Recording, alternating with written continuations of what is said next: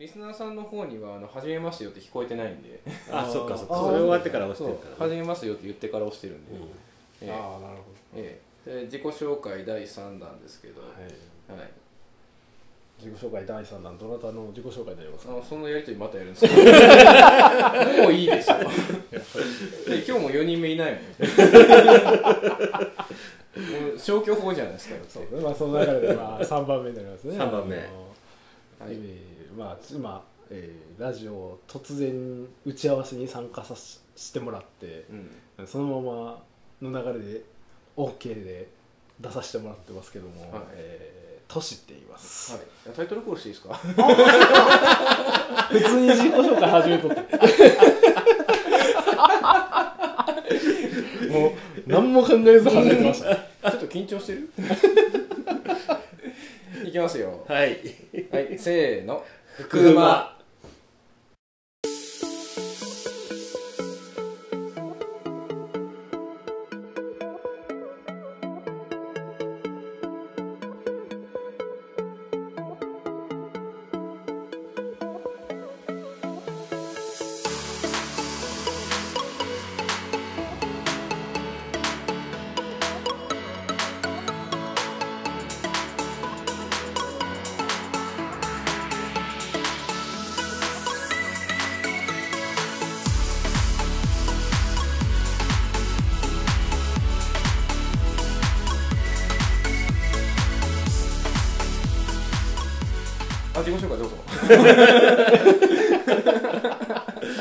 じゃあもう今度こそ本当にあの自己紹介始めさせてもらおうかなと思うんですけども、はい。えーまあ、あのここではあのトシっていう名前でやってます、えー実際名前はあの、まあ、トシってあんまり関係ないんですけど、まあ、名字があのトシってつく人の、まあ、名字なんで、まあ、その名前関係ないけどトシって呼ばれてます。まあ割といろんなことをフラフラしながらやってる人生からっていうところなんですけど、まあ、今現在は、えー株式会社ノーマンっていう会社で工場野菜を育ててで販売をしていると。でどっちかっていうと自分は営業の,、まあその工場野菜を販売している方の人間で、なんで最近はもういろんなそのお客さんに対してうちの工場レタスどうですかという話をして、まあ、売り上げを上げることをやってるんですけど、まあ、やっぱりまあレタス販売してると、ね、外のレタスの方がやっぱり食感もいいんだとかっていう話とかもいっぱいあるんですけど、まあ、自分はでも、まあ、それぞれの良さがあるかなっていうふうに思いながら、まあ、営業はしてますと。まあ、ちょっと話それそうなんでちょっと自分の話に戻そうかなって思うんですけど。まあ自分はもうそれこそ、まあ、子供の頃なんかは本当にもう年中タンクトップな子供でしたね。小学校の頃なんか本当に冬でも普通にタンクトップでおって。なんか俺は風邪なんかひかんねんって思って まあ小学校ずーっとやってたんですけど。おにぎり持って。おにぎり持って。いなまだにおにぎり大好きですね。でタンクトップで引かんわって思ってた小5のぐらいですね。小5まで本当に引かなかったんですよ。で小5もタンクトップをずっと続けてたんですけどその年引いたんですねようやくね。タンクトップを着続けて小5で引いてあ俺タンクトップじゃあかんねえわってそこで気づいて次の年の6年生からちゃんと長袖着るようになった何の自己紹介ですか？まあ、まあ中学校も、まあ、その地元があの福井じゃなくてあの兵庫県の明石市っていうところの地元で、まあ、そこの地元の、まあ、中学校行ってで、まあ、高校行ってで、まあ、特にそんなに、まあ、特に勉強ができたわけじゃないんですけど深夜さんの話と同じような感じで生物だけなぜかできたんですよね。まあ、先生が良かったんだと思うんですけど。でせ生物だけ良かったんで、まあ、とりあえず生物を使って大学に入りたいなというところで、まあ、地元ではそこそこ、まあ、有名な、うん、知ってる人は知ってるからってとこなんですけどあの、まあ、神戸のその江南大学っていう大学に、まあ、入らせてもらって。で、まあ、理工学部生物学科ですね。ただあの自分卒業してないんですよ。入ったのは入ったんですけど でその大学に入ってから、まあ、音楽にはまり始めて。で、まあ、ろくに学校行かずに音楽ばっかりやってたっていうところでもう大学の内容で覚えてるのがその生物の勉強をする時の教科書。であの知ってる人は知ってるその業界では結構有名な教科書をその大学が取り入れてたんですよ、うん。で名前が細胞の分子生物学って言って、まあ、略称ザセルって言うんですけど、これ本当に知ってる人は知ってるんですよ。結構有名な本で。あの調べてもらったら一発で出てきます。幅がどれぐらいかな？1 0センチあるかな？1 0センチぐらいの幅で。分厚さが。分厚さが。で高さがどれ？30センチかなうん、うん、30センチぐらいあるぐらいの高さがあって、なんていうんですかねあの本本自体の幅っていうんですか？がまあ20センチ、まあ、とにかくでかくてもうそれこそそのまま枕にできるような本なんですけど、それえ視界文書の話？その本当にそのレベルのなんかもうなんか何誰が使うのこれっていうような本を2万2000円で買わされるんですよ。それを自分はあのーまあそれページ数でいうと1000ページ超えるんですよ、うん。確か。1000ページ超える中でじゃあ自分何覚えてんのって言ったらその細胞の中にその核があるじゃないですか、で核がそのちゃんと指令したところにその必要なものを持っていく必要があるみたいな話を、まあ、細胞の中にちゃんと必要な栄養素を持っていくための組織っていうのが1ページ分書いてあるんですけどもうそこしか覚えてないです ねその頃、まあ、自分生物好きだったんですけどどっちかっていうと農学に、まあ、今思うと農学に近い生物が好きでそれこそ遺伝とかあの少女梅のやつとかっていうのがああいうのが結構好きだったんですね。マウスとか、まあ、そのあたりが好きでただもうその頃のもう勉強がもう細胞の中の話じゃないですか。もうそこは知りたくねえんだよっていうぐらいの気持ちでしかなくて。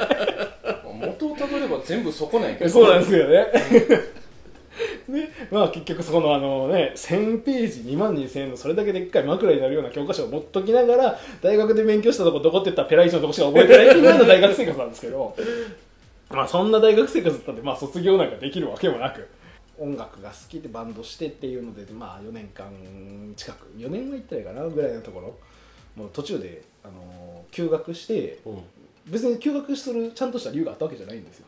ただ、ある時その道路の白線を見てこれはどこまで続いてるんやろうかっていうのを なんか思って。ななんて？なんかあの道路のそのなんていうんですかねあのここから出ちゃいけませんよっていう白い線あるじゃないですか、はいはいはい。あのあの線をパッと見てこの線をまっすぐ進んでいったら一体どこまで行くんやろうかって ふと思ってこれが大学2回の、えー始まったぐらいですねでそこでもうなんかそれを思っていても立っても入れなくなっていやよくわかんないですよ。なんでいても立っても入れなくなったかよくわかんないんですけど自転車担ぎ出してしかも自転車も別にそのなんていうのあのロードレーサーみたいなそのしっかりした自転車じゃなくてあのその辺で売ってるシティサイクルのまあちょっと28インチのまあ車輪大きかったんですけど高校から通学に使った愛機を使って飛び出したんですよね。お財布一本持って。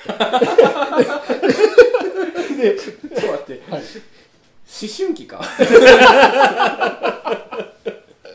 もうこれ自分の中ではもうなんかリ勝手にリアル最勇気やるみたいに西成の方に行ってたんで。とか思いながらでまあさすがにあのしょっぱなあの一番自転車が壊れるのがまずいなっていうのだけは分かってたんであの自転車屋に行っておじちゃんに「これで行くのはやめとけ」と。言われて「いやでもどうしても俺はこれで行きたいんです」と。熱意を説明するとその優しいおじちゃんがあの「分かったじゃあタイヤをちゃんとタイヤだけなんとかなればなんとかなるから」と。でタイヤをしっかりコーティングして、でもうこれやったら大丈夫だ多少の荒ごとで全然ついていけるって言ってもらってでお金どれぐらいですかねって言ったらもういやお代はいらんと。じゃおっちゃんってなりながらもうお前これで行ってこい。ってでそのそので自転車を乗って兵庫県がまあ言ったら兵庫県西行くとまあ岡山があって、まあそのままずっとまっすぐ行くとっていうのでもうずっとそのまっすぐ行ってたんですよね。でそこの俺が見た白線が国道2号線やったんですよ、あのまあ詳しい人は多分知ってると思うんですけど国道1号線は東京から大阪なんですよ。で国道2号線は大阪から山口県の端まで行くんですよ。じゃあこの白い道は一体どこまで続いてんねやろうかって走り始めた俺は間違いなく山口まで行くことが確定してるんですよねこれ。そうやな。でもうそのままずっと走り続けて山口県までずっと走ってそれもその別にそのなんていうんですかもう思い立ってるからホテルとかも取ってないわけですよ、うん。ホテルもない。で別にそんなに準備もしてない状態で走り始めてまあ山口県まで1日で着くわけもなく、うん。もうずっと走り続けてふ途中どっかで一回寝たかなぐらいな感じ。それも外ですよね。で寝てそのままもう山口まで2日ぐらいでバーッと自転車走っていって。でそこでまあ一体まあ九州の方にまで行って九州にちょっと母方の実家があるんでまあそこまで走ってっていうなんか最初はその白線の話がすごい自分の中で盛り上がってたのにいつの間にかただの実家帰りになってたっていう話なんですけど まあ海で途切れるわな。そうですね。いや俺そこ行った時関門海峡初めてあの橋じゃなくて下にあの通路があるんですよね。ああるんや。あるんですよだから海の下にあのもう俺全然知らなくてはとりあえず橋行かなあかんと思って、うん。橋の道行こうとしたら高速なんですよ。うんうん。橋は。あーなるほどうねん。で俺全然わからんけどなんどうやったか自分も覚えてないですけど入れたんですよね。うん。高速の中に入っちゃったんですよ。本当はダメなんですけど。あ入っちゃったの？い。やそれじゃ橋行かなあかんと思ったんででもうそこまで行ってそしたら料金所があるんですね橋の手前に、うんうん。で料金所これはさすがに行けんのかなって思いながらその頃はそのまだその車の免許まだ取ってなくて。うん。でぶっちゃけその辺のことをよく知ってなくて。うん。料金所行ってじゃあとりあえず料金所行ったらみんなまあなんか取るじゃないですか、うん。その頃まだ ETC そこまで普及してなかったんで、まあ、みんな取ってると。じゃあ俺も取っていこうって取ろうとしたらそのなんかインなんですかインターホンというかそのなんうん。か声出すところから、あのとりあえずここ自転車あかんからと。当たり前。や そしたらあのなんか控室あるじゃないですか、うんうん。控室からなんかおお兄さんとおじさんが出てきてどうやって入ったんとまず 正直俺も無我夢中やしその正直あんまり寝れてなかったんでよく分かってないんですよ。でいやちょっと分かんないですけどとりあえず橋行からあかんじゃないですかって言ったらとりあえず降りろと。で、まあ、その下の道教えてもらって。で、まあ、その行ったみたいな、まあ、とにかくもう、まあ、頭があんまり良くないんですよね。そういうこともやり、まあ、アホなこともずっとやりながら、まあ、大学を、まあ、中退してでその頃中退する頃になるともう結構やんでましたねやっぱり。もうなんか普通じゃなくなってたんで。うんもともと普通じゃなかったんですけど、まあ、大学辞めるってなった時にもう自分がじゃあこの先何をしたらいいのか全く分かんなかった。どうなるんやろうともう。こんな大学もやもう卒業できずに。で、まあ、全部自分のせいなんですけど。できずに、まあ、職もない。で就活なんかもちろんしてないじゃないですか。でもう何をしていいかわからんけどとにかくその、まあ、動物とかは好きやなとで生き物好きやなと。っていう話をその、まあ、もちろんもう両親ももう縁切るつもりぐらいの勢いで話し合いが持たれたんですよ。うん。もうそもうお前とはもう付き合ってられんぐらいの感じでで話したらそのそういう話を俺がしたいのはないやって言った時にその話が出てそこから親が「もうそれやったら一回農業をやってみたらどうや」みたいな話だったんですね、うん。まあ、生き物関係の。っていうのでそこでそのあ確かにそういう道もあるんかっていうふうに自分でも思って農業でかつまあ自分は動物が好きやったんで、まあ、動物を扱う農業っていうので真っ先にできたのがまあ酪農、まあ、牛さんの乳搾りの仕事を、まあ、してみようかなというので、まあ、ただするなら地元は、まあ、できればもうなんか甘え出るかなと思ってもうやめたいなと。もうそれやったらもう心機一転別のところに行こうと。まあ、どうせやるならやっぱり本場でもうすごいしっかりやってるところで勉強して今言ったら大学すら卒業できなかった自分でも自信持って今後生きれるようななれるように本場の酪農を学んで今後やっていこうと。いうので北海道のその、えー、遠別所っていうんですけど、まあ、稚内の、まあ、近くてっぺんですね。北海道のてっぺんの近くまでやってるその酪農家さんに、まあ、従業員として入らせてもらって。でそこで、まあ、牛の牛飼いを5年ぐらいやってたんですかね、だから牛飼い5年やってたのがもうものすっごい楽しくて。へでその動物、まあ、自分はどっちかってやっぱり農業今はまあ営業やってますけど、まあ、農業とかも結構好きだったんでしょうねやっぱり。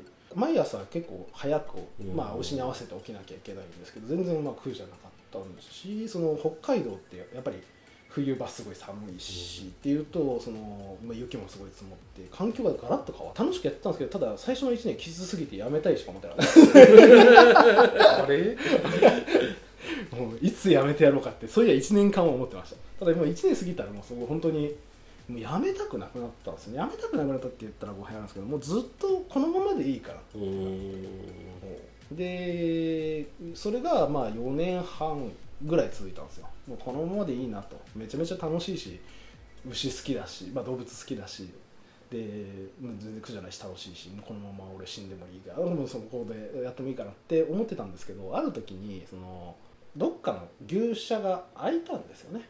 その近くの。でそこに「お前入らへんか?」って言われた時に、自分がそのもうこのまま死んでもいいかと思ってたのに自自信が持てずにそこで「あいいですね」って言えなかったんですよね。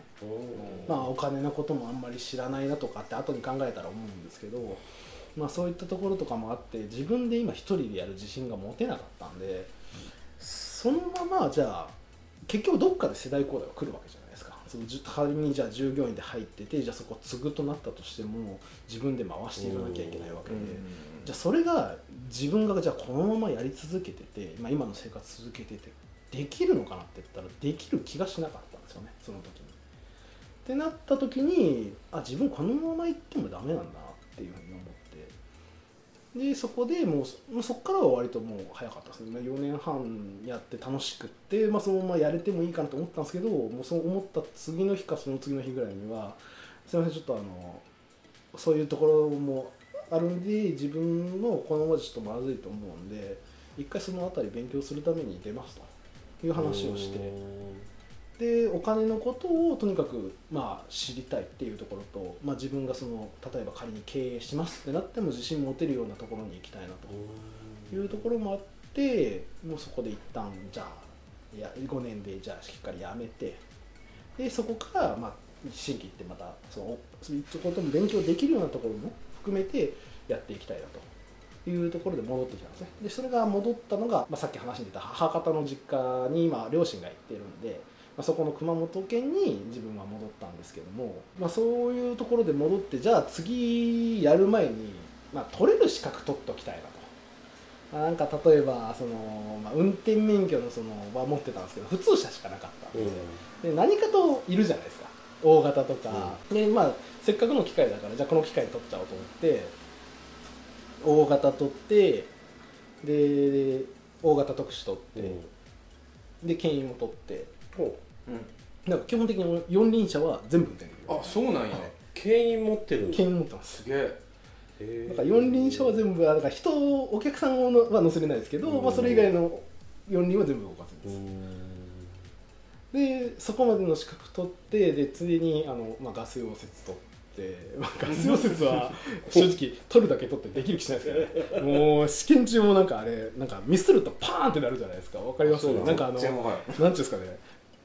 ガスバーナーみたいなやつで、うん。鉄のなんか板みたいなやつを切るんですよね、はいはいで切ってるとあれ鉄がその、まあ、なんでなるかわかんないですけどその溶けてくるじゃないですか、うん。で下に溜まるじゃないですか。うん。でこう丸くなってパッタラって落ちてくるんですけどそれがなんか破裂するんですよ。へ破裂音大っ嫌いなんですよ。あのそれこそその昔小学生の頃にあのうちの兄貴がその目の前で風船をパーンって割られる事件があって。それ以降俺風船を見るのも嫌いっていうぐらい破裂音が嫌いなんですよ。一種の恐怖症や。そうなんですよ。でそれがあるのにもかかわらず試験やから動けないじゃないですか。もちろんそんな逃げるわけにもいかないし。でこうガタガタ震えながら バーナー持って。うまかったら吸っていくんですよ。みんな大体吸っていってるんですよ。経験者なんで。自分はもうガタガタ震えながらいなんか5センチ進むごとにパーン！またやってまた5センチ進んでパーン もう俺資格いらんから帰りたいと思ってました まあ、そういう資格を取ってで今のそのノーマンの会社っていうのが、まあ、新しい工場で野菜を作る先進的なことをやってると。で、まあ、先進的なことをやってるっていう側面もありつつまだまあベンチャーに近い側面も多いっていうところで、まあ、いろんなことができるっていうことは、まあ、お金に絡むこともいろいろ勉強できるんじゃないかなっていう狙いもあってノーマンに入ってで、まあ、結果的にまあ結構狙い通りで、まあ、お金のこともしっかり勉強させてもらいながら、まあ、野菜のことも楽しく、まあ、日々過ごさせてもらっているっていう中でまあこあのーまあ、今、まあ、美浜町のもともとその違うところに今あの住んでたんですけど美浜町内の、まあ、そこからまあ移る機会がちょっとあって。でその移った上でその今の深夜さんとかとその地域の活動であったりだとかその YouTube のルート27チャンネルの活動にも一緒にやらせてもらったりっていうところで、まあ、それそういう側面もあってもう引っ越してすごい楽しい日々を過ごさせてもらってるんですけど、まあ、その中の一つとしてあの活動してる中でこういうラジオも一緒にさせてもらえるっていうことになったのが、まあ、今のこ自分なんですけども、まあ、なんで基本的には楽しく日々過ごしてる人間ですね。へもう言うてだから最初出会ってから1年経ってないと思うそうですね、経ってないですね。えうんそうなんだ。そうなんか当たり前のようにうん一緒に活動するけど、実はわりかし初対面から日経ってないっていう。いや本当に思うんですけどその美浜の人たちって本当いい人多くて。そのうん。割とよそ者じゃないですかぶっちゃけた話、うん。でもともともと違うところから来てるしでかつなんかよくわからんところからそスッて入ってきてるしっていう。本当だったらめちゃめちゃよそ者なんですけどすごく温かく迎えてもらえて。だからそういうふうに、まあ、なかなかないですよね。だから引っ越してまだ1ヶ月まあもともと知り合いは知り合いだったんですけど誘ってくれた人は、えーただそれも言って1年経ってるか経ってないかぐらいでで引っ越してからまだ1ヶ月経ってない段階。YouTube 一緒にやりませんか誰誰が？えいや今あの誰が？って言ったあの新山さんが。一個ね質問があるんですけど、はい。あのーまあ盗んだバイクで走り出す勢いでこう白線を追いかけてた人いたじゃないですか、はいはいそんな人いましたいましたね。今の話の中で、北海道でなんか酪農やって急に冷静になってあの俺すげえなみたいな話してた人いるじゃないですか。それは同一人物。あ同一人物ですね。実実は同一人物なんですよ。あのさ人格変わってないと思うよ。一回。いやまあ確かにでもあの結構自分が大学卒業できなかったっていうのが大事件で本気で変わんなきゃなって言ってそこで変わった節はありますね。まあでもあれ人生の転機ってみんなあるんだな、あるのかなと思いますね、俺別にない。俺俺人生の転機はまだ来てないな。いつ来るんだろう。それだけ順調に進んでるってことだと思いますよ。俺 でもこれあの今から第1回の青木さんとこ戻ったら多分このあの高低差になるね。それはなるな。高低差すごすぎんっていう、それはあるわ。うん、気圧がすげえ。じゃあ俺1回目でよかったんじゃない？かもしれないですね。うん。なんかだんだん濃くなってって。かもしれないちょっとずつちょっとずつこうちょっとずつ濃くなっていく。いやちょっとずつじゃないよ。どんどんってなんか濃くなってる。なんか階段3段飛ばしぐらいで走ってる気がするけど。最初の印象はなんか真面目なビジネスマンみたいなイメージだったんですよ。うんなんかねあの話してると節々でなちょっとおかしいなこいつっていうところが ちょくちょく出てくるから最近ねあのただの真面目なビジネスマンっていうイメージはもう完全に崩壊してるんですよ。ね そうだか一応うちのあのあパートしてくれてる人たち。からはまだメッキ剥がれてないからと。でもすごいな免許。牽引まで取ったってか。牽引まで取りましたね。ただあのそうそこもちょっと言い忘れてたんですけど牽引まで取って、まあ、言った通りあの四輪だとうもんう乗れないものないんですよ、今乗ってないんです。え今乗ってないの？乗ってないんですよね。普通自動車以外あの営業で基本的にそのもう人と話することは多いんですけど、大型に乗って何かをするっていうのはまず植物工場建物の中なんでトラックも基本的に外注で頼んでますし。そうやろね。乗らないんですよね。だからあの一応免許は持ってるんですけどペーパードライバーうー。ん一応ほら農業メインのポッドキャストなんであれなんですけど、野菜工場の扱いが俺よくわからないんですよ。ああ野菜工場。も最近ねあのいろいろできてはきてるんですよねやっぱり。増えてきてるで野菜工場っていうのは農業法人になるいや一応あの農業法人には、まあ、してるところももしかしたらあるかもしれないけど、ううんちはなってないですね。立ってるとこは農地じゃないですよね。そうなんです。宅地なんです、宅地ですよね、はい。おう。あの農農地取れないのかな？なんか取れないみたいな話でしたね。農地ああそうだか法律上は工場って言われてたそう工場やわな。やってることは農業で間違いない、中身が農業でうん、建物は工場。工場。だから農地の上では無理か。農地の上では無理なんでしょうね。だから宅地になるそうですね。まあそのまあ言ったら宅地の工場の中で、まあ、いわゆる、まあ、水耕ベッドを使ってあの水を下流して、うん。でまああのパネルと、まあ、ウレタンとかで浮かべながら野菜を、まあ、レタスですけどね、ほとんどまあ、リーフレタスを栽培してで、まあ、大きくして出荷してるっていう、まあ、お仕事なんですけど、うん。まあ基本的にはだからハウスのを建物の中に、まあ、水耕栽培のハウスですね。水耕栽培のハウスを建物の中に入れたみたいな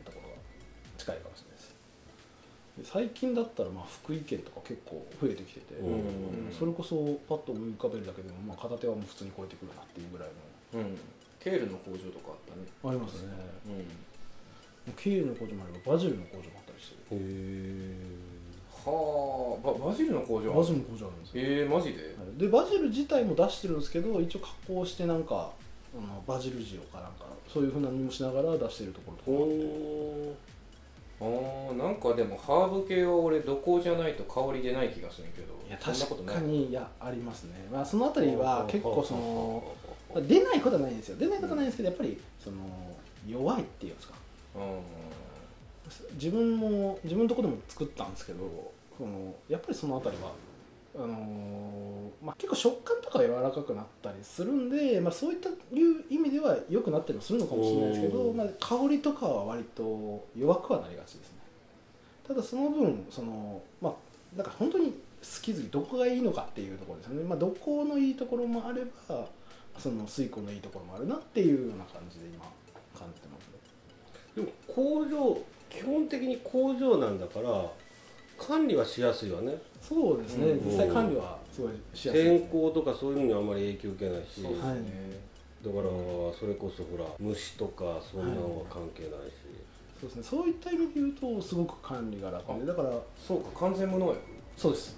無農薬っていうのはその表示法かなんかでダメらしいんですよねあれ。っうーん。何なんだろていうのを聞いてただ農薬を使ってないっていうことは言えるらしいんですよ農薬不使用みたいなのはいいらしいんですよ。うまあそれは俺らもちゃんと申請して認証取らないと言えないのは一緒かな、認証取れない今知ってる中だと取ってないですね、